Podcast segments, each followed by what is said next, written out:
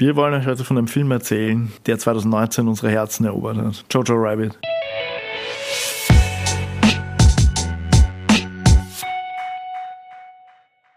Also ich weiß nicht, wie du es siehst, aber Jojo Rabbit ist für mich der beste Film 2019. Und das ist das Jahr, wo Parasite rausgekommen ist. Für mich stehen die gleich auf oder nebeneinander, also weil, weil die halt schon unterschiedliche Emotionen bedienen. Parasite 2019 war grundsätzlich ein super Jahr. Es war, es war ein geiles Film. Weil wir hatten, wir hatten uh, Once Upon a Time in Hollywood, war Joker wir hatten nicht auch Joker, ja. ja. Also wir hatten, wir hatten mächtig gute Filme.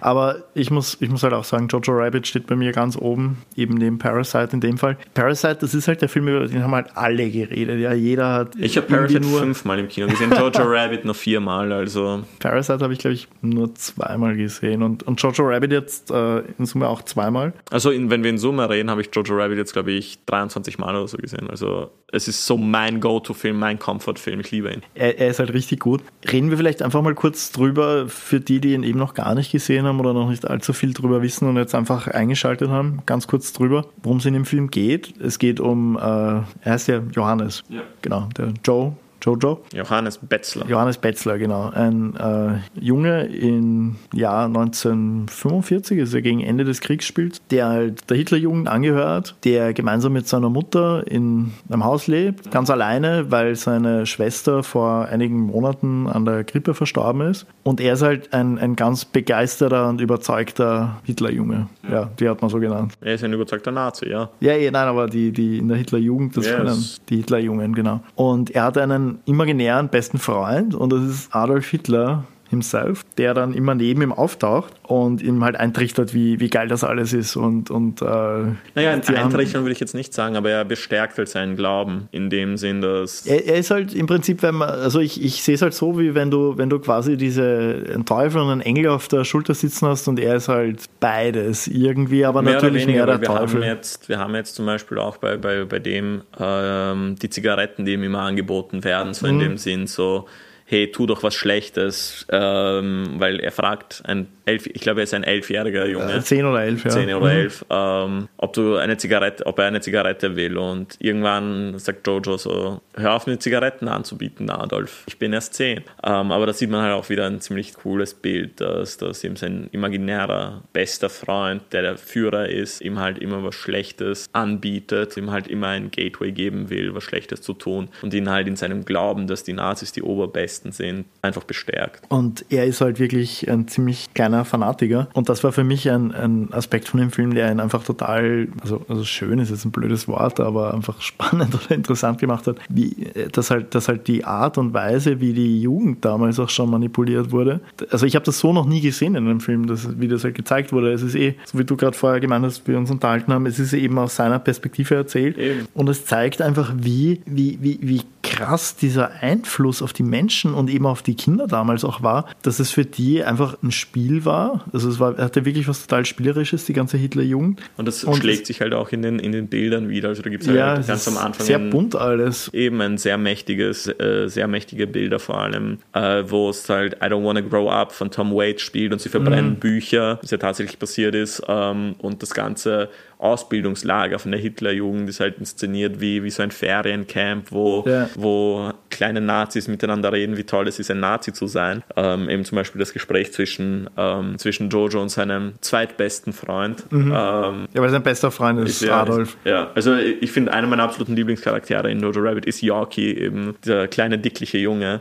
ähm, weil gibt es halt wirklich eine super Dialogzeile zwischen, zwischen, zwischen, zwischen den beiden. Irgendwie so, ich meine, es könnte ein Spoiler sein, sein oder nicht. Du meinst, du meinst schon gegen Ende, wo sie sich dann. Nein, nein, da, wo, wieder, wo, ja. wo Jojo in den Wald flüchtet, weil er halt schikaniert wird und, und Yoki kommt so: Was machst du hier? Tust du weinen? Und, und Jojo so: Are you a Teardrop Specialist? Und Yoki so: No. So, Case closed.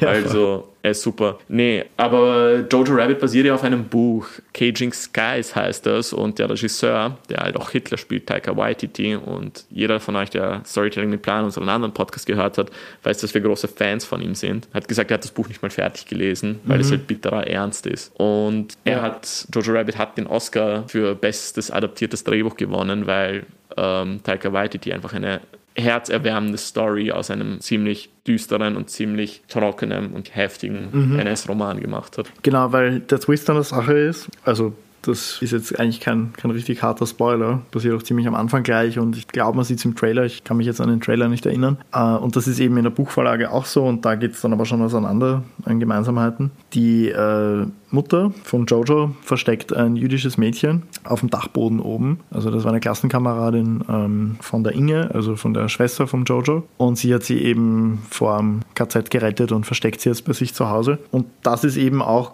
grundsätzlich die Handlung im Buch, nur dass es dann im Buch eben, wie gesagt, an dem Punkt eigentlich endet mit den Gemeinsamkeiten und dann geht in eine ganz andere Richtung. Ich habe in einem Interview gelesen mit dem äh, Taika Waititi, dass er gemeint hat, also er ist ja Neuseeländer, dass die, die, äh, weil der Film schwankt ja extrem zwischen extremer Komödie und extremem Drama irgendwo hin und her und schafft diesen Balanceakt auch extrem gut. Und er hat gemeint, na, er wollte auch gar keinen traurigen Film machen und er kann das auch gar nicht. So die, die neuseeländische Mentalität, die verbietet das quasi, dass du zu sehr in dieses extrem depressive abdriftest und dich dann darin suhlst. Und, und das fand ich einfach total spannend auch an dem Film. Das, das, das, das können wir jetzt nicht spoilern und, und ich möchte auch gar nicht sagen, die, äh, du weißt, was ich meine. Ja. Aber es gibt so einen Moment im Film, da, da, da lachst du dich einfach total kaputt und, und zehn Sekunden später willst du einfach nur heulen. Ja. Also, das ist wirklich mega. Also kein Film hat bis jetzt geschafft, so einen Gut Punch zu landen bei mir wie äh, Jojo Rabbit wegen dieser einen besagten mhm. Szene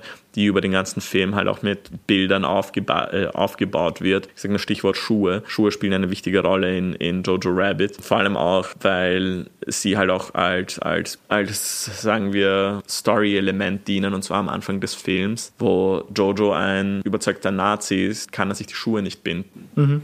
Und der Film endet halt damit, oder beziehungsweise an dieser Schlüsselszene, über die wir nicht reden, dass, Schuhe, äh, dass Jojo es lernt, Schuhe zu binden. Und da sieht man halt den Alterungsprozess und den Veränderungsprozess, dass er wirklich dann feststellt, okay, dieser Club, zu dem ich unbedingt dazugehören will, ist nicht sonderlich mhm. cool. Es ist eher das Gegenteil. Also Jojo Rabbit arbeitet mit sehr starken Bildern hier und vor allem auch Taika Waititi gesagt hast, ähm, ich, ich kenne keinen anderen Filmemacher, der es so gut schafft, wirklich heftige, emotionale Dramen, Comedy zu verbinden, mhm. Dass es auf allen Ebenen funktioniert und dass das nicht irgendwie out of place wirkt. Ich habe auch seine, seine anderen Filme gesehen, zum Beispiel Boy, das war eine Zeit, der war äh, in Neuseeland der, der erfolgreichste neuseeländische Film, so was ähnliches wie Fuck You Goethe in Deutschland. Okay, ähm, den kenne ich gar nicht. Sein äh, zweiter Kurzfilm, da war er für den Oscar nominiert für besten Kurzfilm. Ich habe jetzt vergessen, das ist One, äh, One Night to Cars oder irgendwie sowas. Aber ja, er hat definitiv eine Handschrift, die du in seinen Filmen wiedererkennst. Und Jojo Rabbit ist für mich einfach so die Kulmination von all diesen mhm. Dingen. Es hat einfach was komplett absurd überdrehtes an manchen Stellen. Ja. Also, wir, wir, haben ja den Film beide auf Englisch gesehen und ich bin einfach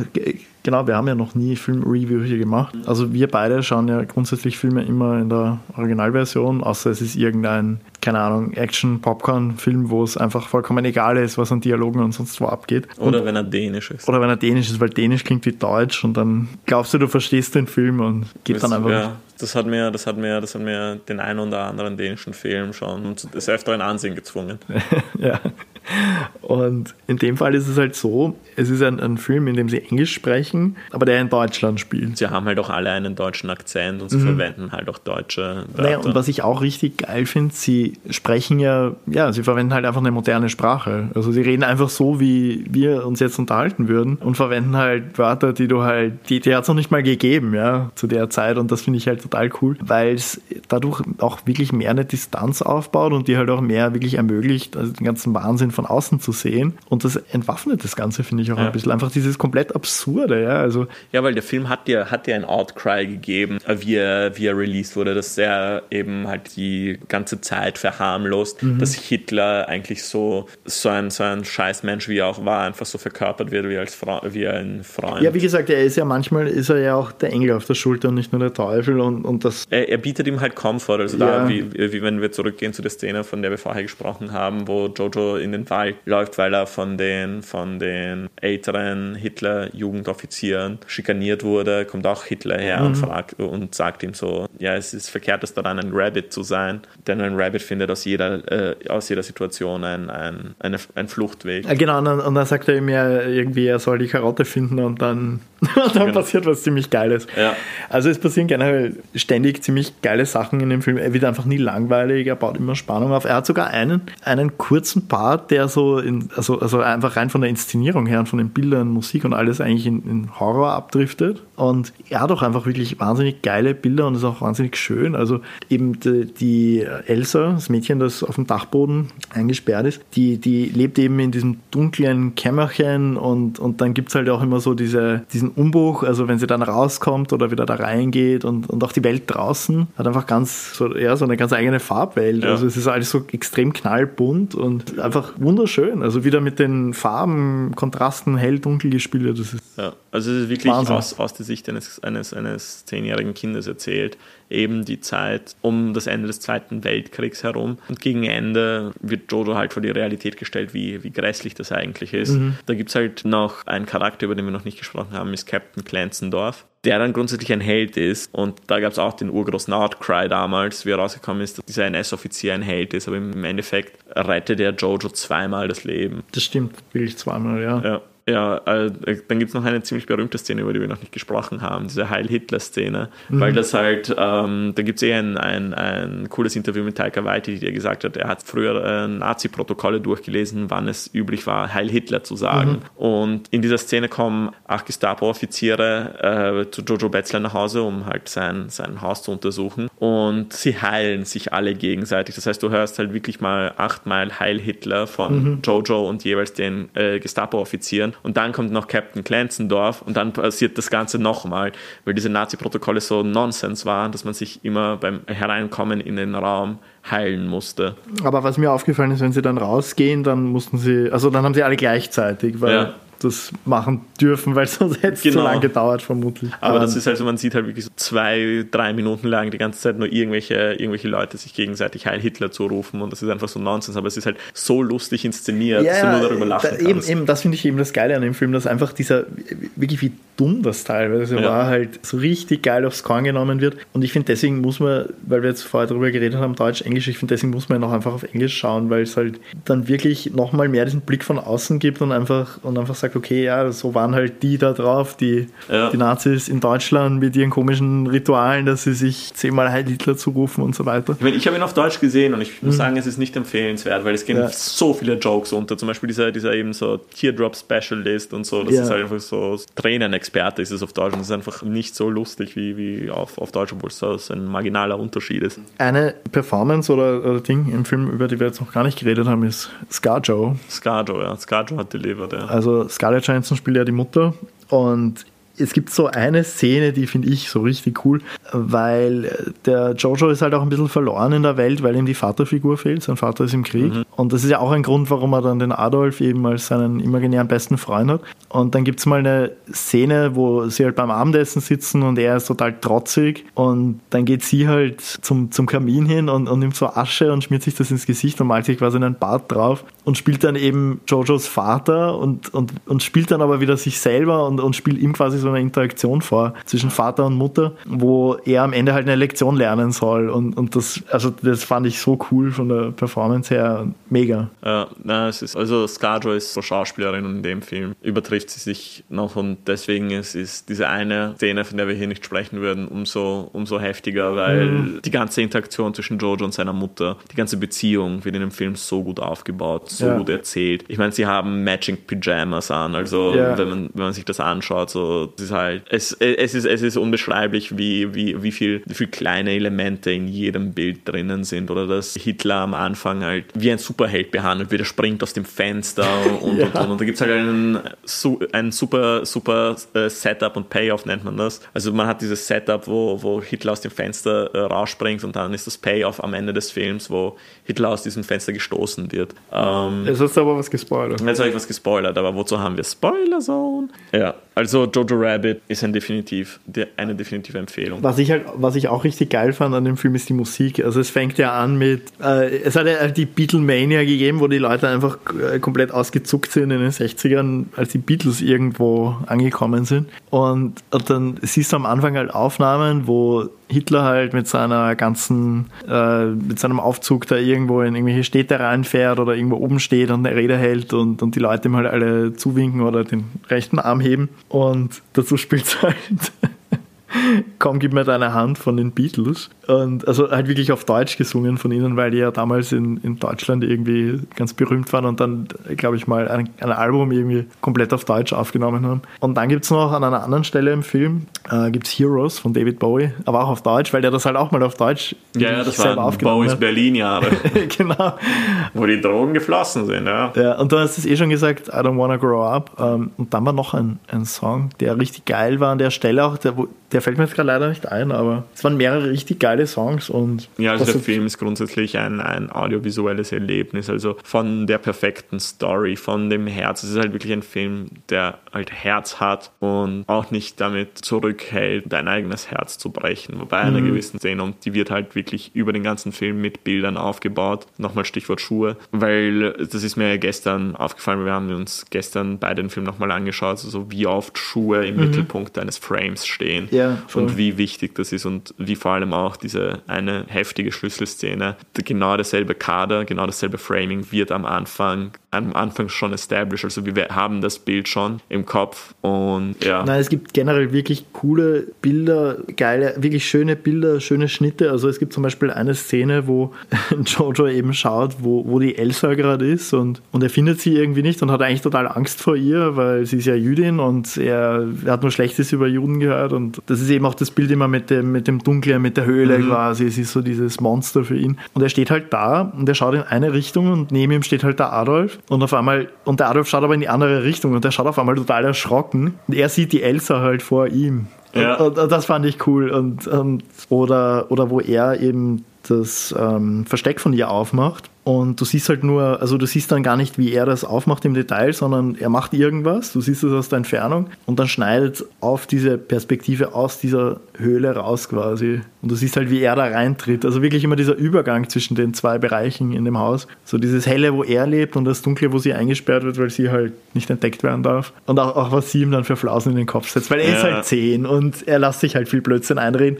Und das ist eben das, weil... Also auch die ganze Interaktion zwischen den beiden, also ja. wie, wie er dieser überzeugte Nazi ist, der, der, der sagt so, ja, alle Juden, das sind, das sind unsere Feinde und das sind Monster und sie fressen ja. deutsche Kinder und sowas. Der sich dann halt, wäre das ein Spoiler, was ich sagen wollte, aber der halt dann eine, eine schöne Beziehung zu Elsa aufbaut. Mhm. Also es ist wirklich unbedingt Film schauen. Es, äh, ich, ja, ich, ich, kann nichts Negatives ja, über diesen nein, Film nein, sagen. Er erzählt einfach so viel auf so vielen Ebenen. Also eben zum Beispiel die Elsa, die halt dann eben in diesen Blödsinn einredet, wo, wo, die, wo du halt auch siehst, okay, er ist halt ein zehnjähriger Junge und deswegen glaubt er ja diesen Scheiß jetzt. Und das ist auch genau der Grund, warum er den ganzen Blödsinn glaubt, den ihm die Nazis einreden. Nein. Weil er halt einfach zehn ist. Und, oder, oder da gibt es diese Szene, wo halt der Yorkie, äh, ich glaube, das Yorkie, ist eh ja. er, wo er herkommt und, und, äh, und halt irgendwie sagt, na, ich hätte jetzt auch gerne eine Waffe, ich möchte auch kämpfen so, ja, wie alt bist du? Elf. Okay, hier. Ja. Drückt er mein Gewehr ja. Es, es, es, sind so, so, so überspitzte Sachen, zum Beispiel äh, aus, so, ja, wir brauchen jemanden, der sich um die Klone kümmert. genau, dann ist so Kameraschwenk und du siehst einfach 20 kleine Jungs, die alle irgendwie äh, komplett blau, also strohblond sind, alle gleichen Haarschnitt, Blaue Augen. komplett gleich ausschauen, ja. Ja, also mir fällt wirklich nichts, nichts, nichts Schlechtes über diesen Film ja. ein. Ähm, für mich ist er der Film 2019 ist absolut einer meiner absoluten Lieblingsfilme. Ich weiß nicht, was man noch dazu sagen kann. Ich meine, wir könnten eine ganze Filmanalysenfolge über Jojo Rabbit drehen, aber ja, wir, haben uns, wir haben uns geschworen, wir wollen, wir wollen keine Spoiler machen. Ja, nein, wir haben auch tatsächlich jetzt am Anfang von der Folge überlegt, wollen wir, wie, wie wollen wir das jetzt eigentlich strukturieren? Strukturieren, haben ja so verschiedene Kapitel, die wir abarbeiten und ich, wir haben dann gesagt, nein, scheiß drauf, wir reden einfach drüber und das, was uns einfällt, da reden wir halt drüber und ich finde, für unsere erste Filmreview ist es eigentlich eh ganz eh, wir haben, wir haben cool, Glück, dass, cool wir so, dass, wir so, einen Film wie Jojo Rabbit genommen haben, wo es halt wirklich wenig Aussätze gibt. Natürlich könnten dann jetzt halt die Leute, die nicht super Fans von dem Film sind, ja, aber was ist dann mit der Verharmlosung? Ähm, ich finde das wichtig. Ich muss sagen, für mich war das wirklich ein ganz wichtiger Teil vom Film. Für mich hat er ja. eigentlich nur so erst richtig funktioniert, weil äh, es ist ja da, voll darüber haben wir jetzt noch gar nicht gesprochen. Äh, Charlie Chaplin zum Beispiel Ich meine, er hat es ja genauso gemacht. Mel er Brooks genauso. Genau, einfach alles auf die Schippe genommen, was nur geht. Es gibt eher ein Zitat von Mel Brooks, ich weiß es nicht auswendig, aber irgendwie so, so wenn, wenn irgendwas mit, mit, mit wenn Humor tabu, äh, ein Tabu ist, dann, dann macht Satire keinen Sinn oder irgend sowas. Ja. Ich, ich bitte um Entschuldigung, ich weiß nicht, wie, wie es genau lautet, aber auf jeden Fall sollten auch Tabuthemen auf die, auf die Schippe genommen werden. Eben, und vor allem die, vor allem die.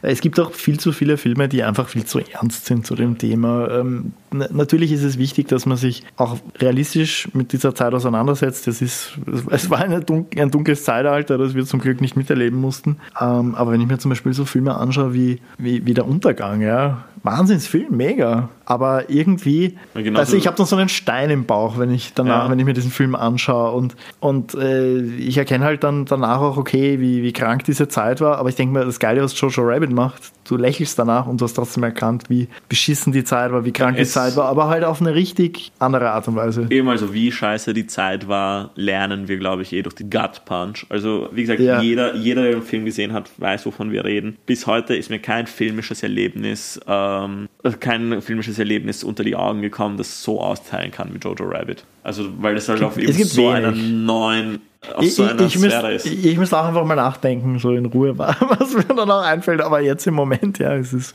Weil es ist halt auf so einer Ähm. Sphäre, die, die, die halt wirklich was anderes ist. Also es ist nicht so dieser, dieser, okay, irgendein geliebter Charakter stirbt oder so. Es ist also richtig, richtig heftig. Ist. Unbeschreiblich. Ich weiß nicht, ob wir noch was zu sagen haben. Wir haben so viel geredet, wir könnten, glaube ich, noch stundenlang drüber reden. Ich würde am liebsten, was ich auch gern machen würde, wäre einfach so äh, wirklich Szene für Szene den Film irgendwie. Das ist dann, wenn wir den YouTube-Channel haben. Ja, der, genau, weil da muss man auch die Bilder wirklich herzeigen.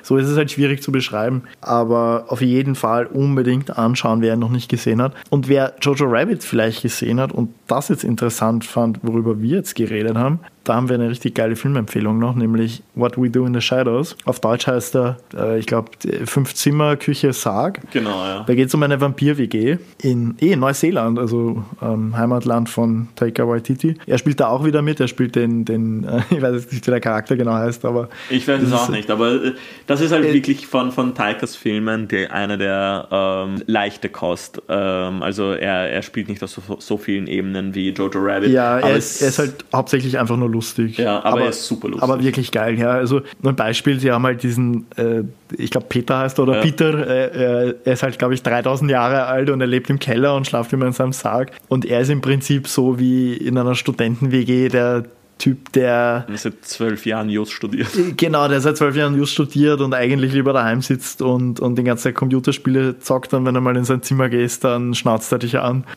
Also wirklich richtig geil. Und dann äh, gibt es auch den, die Menschen, die da irgendwie so quasi dann die Diener von den Vampiren werden, weil die Vampire ihnen versprechen, hey, äh, irgendwann beiß ich dich mal und dann wirst du auch ein Vampir und dann kannst du auch ewig leben und alles. Also wirklich total. Oder also die Werwolf-Gang. Ja, ja, also are we werewolves, are we swearwolves? ja, voll. Also es, äh, es ist richtig cool. Hat auch eine eigene Serie jetzt bekommen. Äh, Ja. Läuft auch schon die zweite Staffel, What We Do in the Shadows. Ein Film von Taika, der von Taika Waititi, der ähm, genauso, also nichts ist so wie Jojo Rabbit, der von der Emotion her mit auf, den, auf denselben Sphären spielt wie Jojo Rabbit ist Boy. Ich glaube, das ist sein zweiter Langfilm, spielt in Neuseeland und es geht um einen Jungen, der ein sehr großer Michael Jackson-Fan ist. Mehr dazu will ich nicht sagen. Ähm, aber ist auch ein super Film. Gut, na, ich glaube, für unsere erste Film-Review haben wir viel geredet. Ich wünschte, wir dürften spoilern, dann könnten wir in depth gehen. Schau, mein Ziel war jetzt bei dieser Review, war Leute, die den Film noch nicht gesehen haben, so zu inspirieren, dass sie sagen, okay, ich habe heute Abend noch nichts vor, ich schaue jetzt Jojo Rabbit. Ja. Also wenn wir das geschafft haben, dann, dann bin ich zufrieden. Jojo Rabbit gibt es auf keinen Streaming-Service, oder?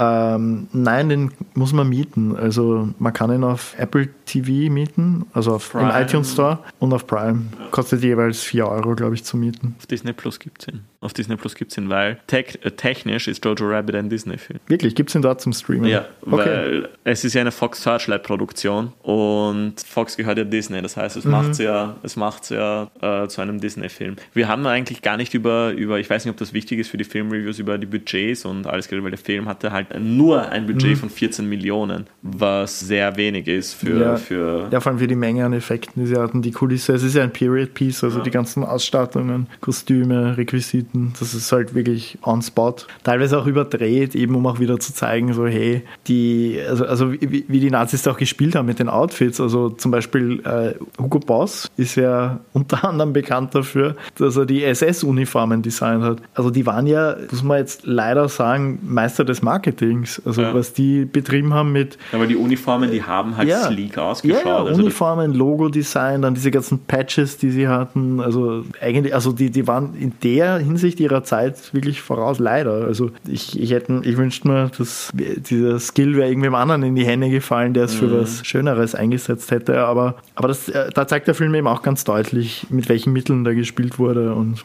ja, viel Liebe zum Detail auf jeden Fall. Also Wahnsinn für 14 Millionen Budget, was in Hollywood eigentlich nichts ist. Eh, eh, und äh, es werden solche Filme mit, 14, äh, mit so kleinen Budgets in Anführungszeichen werden immer seltener. Mhm. Ähm, weil jetzt geht es immer ganz oder gar nicht. Wenn, wenn ja. wir uns an Avengers und das MCU mit irgendwie so 500 Millionen pro, pro Film austoben mhm. dürfen. Ja, die halt dann Milliarden einspielen wieder. Aber wir hoffen und wir freuen uns darauf, auf jeden weiteren Taika Waititi-Film. Auch wenn es nur Tor ist. Wollte ja. ich sagen. Nein, Tor Ragnarok war super. Ja, ja, nein, nein ähm, genau, darüber haben wir gar nicht noch gesprochen und vielleicht sprengt das auch den Rahmen, aber na, wir Tor machen 1, jetzt schon ein Director's Spotlight hier. Stimmt, stimmt, stimmt, stimmt, stimmt. Okay, dann hören wir jetzt auf. Aber ich wollte nur sagen, Tor 1 und 2 waren urbeschissen. Dieser Charakter hat, niemand, hat niemanden interessiert, bis Taika Waititi gekommen ist und Tor cool gemacht hat. Ragnarok ist wirklich ein Highlight in dieser Trilogie. Gut, wir sind jetzt komplett von Joshua Rabbit abgedriftet, aber um es einfach nochmal irgendwie auf den Punkt zu bringen, das ist so ein Film, der einfach unsere Herzen erobert hat. Er ist ein wunderschöner, kleiner Film mit ganz viel Herz, ganz viel, ganz viel zum Lachen, ein bisschen was zum Weinen. Tut euch den Gefallen und schaut ihn euch an. Und wer ihn schon mal gesehen hat, schaut ihn einfach nochmal. Genau, er, er, wird nicht schlecht. Ich habe ihn 23 Mal gesehen und ich liebe ihn noch immer. Ich habe ihn nur zweimal gesehen, ich liebe ihn aber immer auch noch. Schreibt uns bitte, welchen Film, also welch, welcher Film euer Herz Herz erobert hat, welchen Film ihr so richtig brennt und am besten eben auch kleinere Filme, die eher unbekannt sind. Wir werden uns den Film dann anschauen und wenn wir ihn richtig geil finden, eine Folge darüber machen. Also in dem Sinn, vielen, vielen Dank fürs Zuhören und bis zum Ende dabei bleiben. Wir hören uns beim nächsten Mal. Danke. Danke.